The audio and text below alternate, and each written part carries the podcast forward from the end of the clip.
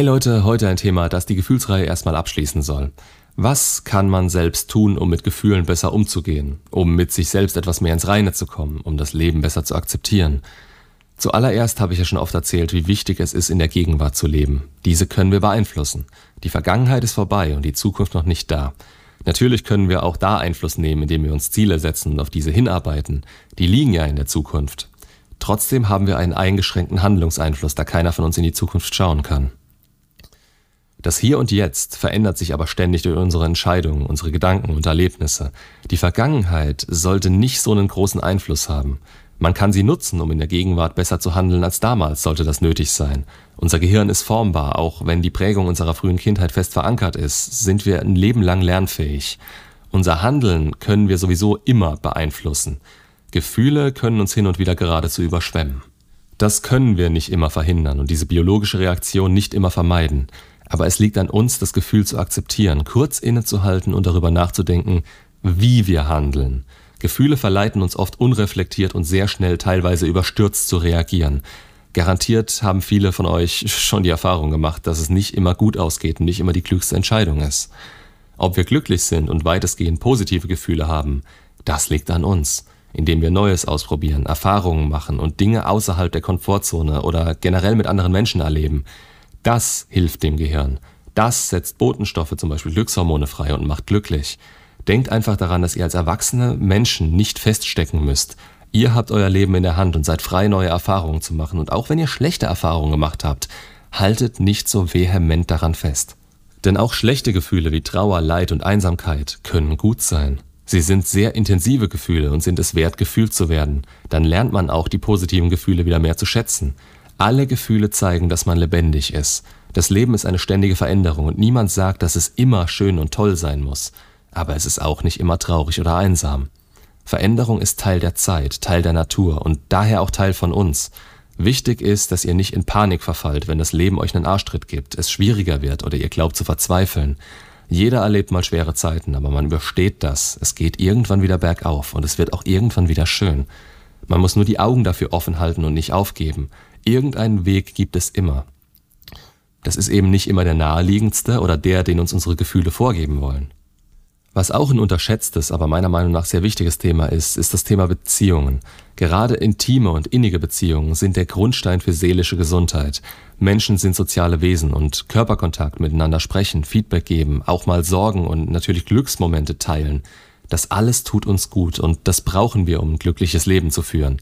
Und natürlich helfen all diese Beziehungen, Glückshormone auszuschütten und diese Ressourcen sollten wir öfter nutzen. Gerade als Paar ist in der Anfangszeit der Limerenz alles toll, alles intensiv und gerade da, ja, da kann man diese Wirkung besonders spüren. Diese Phase hält aber nicht für immer an und nur darauf aus zu sein ist auch nicht gerade das Optimum. Danach kommt der, in Anführungsstrichen, Alltag und ihr braucht euch nur mal umzuschauen. Es gibt Millionen Paare, die sich nicht mehr umeinander bemühen. Man zieht sich nicht mehr hübsch an, lässt sich gehen und gammelt völlig unerotisch in ausgebeulter Jogginghose auf dem Sofa. Dass so ein Verhalten auf Dauer der Anziehung, dem Interesse und der Aufmerksamkeit schadet, das sollte klar sein. Es kann auch sein, dass ein regelrechter Kampf um Aufmerksamkeit herrscht, der meist zu einer Pattsituation führt, in der der eine dem anderen nichts mehr gibt, weil er auch nichts mehr bekommt.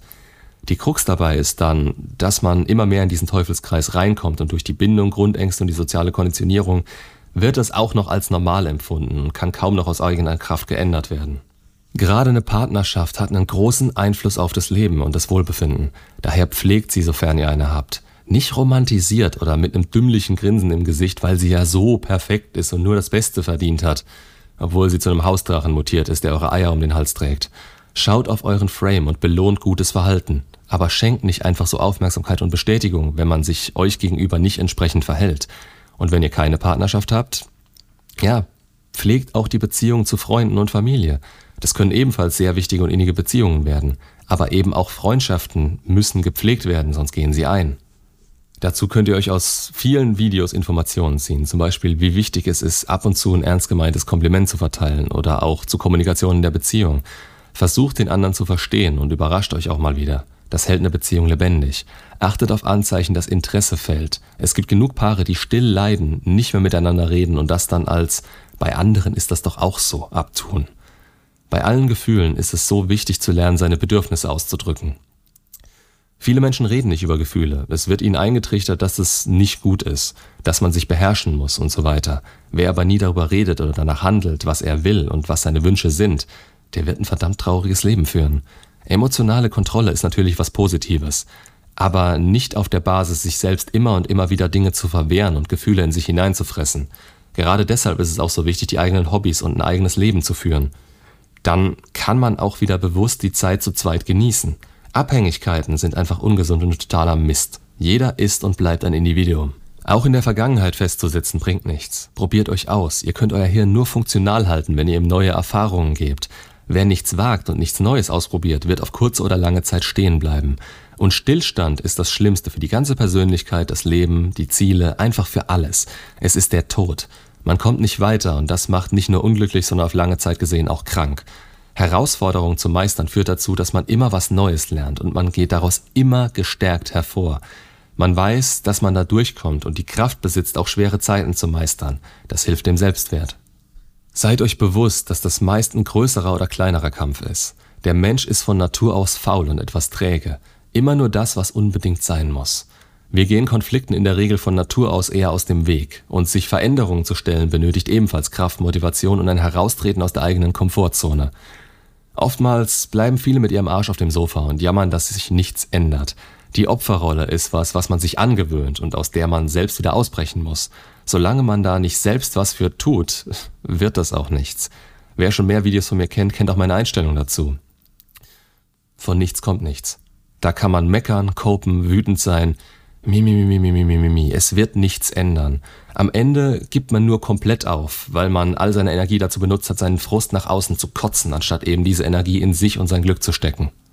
Das Verharren in dieser Komfortzone ist manchmal aber auch mit zu hohen Zielen gekoppelt. Ich sollte 20 Kilo abnehmen, aber das schaffe ich eh nicht, daher lasse ich es gleich.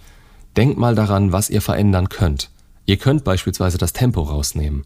Es muss nicht immer alles schneller sein oder sofort funktionieren. Wie gesagt, um es wieder auf unser, unsere Gefühle zu beziehen, Gefühle können leidenschaftlich sein und auch mal übersprudeln, aber eben das auch sehr schnell und dann sind wir ständig reizüberflutet. Viele haben die Fähigkeit verloren, in ihrer Freizeit zu entspannen und neue Kräfte zu sammeln. Schaut mal auf euch selbst. Wenn ihr mal Zeit habt, dann schaut ihr meist Fernsehen, schreibt auf WhatsApp, zockt, checkt Mails oder seid auf Social Media unterwegs.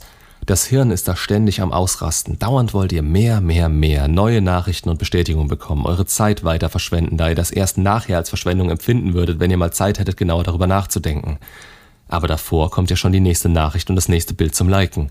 Sich zu langweilen und auch mal Pause zu machen, ist sehr schwer geworden beziehungsweise Langeweile wird mit Ruhe gleichgesetzt, da man sich daran gewöhnt hat, dauerhaft unter Strom zu stehen. Trainierte und jahrelange Verhaltensmuster halten uns oft gefangen und es ist schwer daraus auszubrechen. Also, Gefühle sind wichtig, richtig und haben immer einen Grund. Hört auf sie und unterdrückt sie nicht. Lernt damit umzugehen und auch die weniger schönen Gefühle zu akzeptieren. Ich hoffe, ich konnte euch mit der kurzen Videoreihe ein paar neue Informationen mit auf den Weg geben. Macht's gut und bis zum nächsten Video.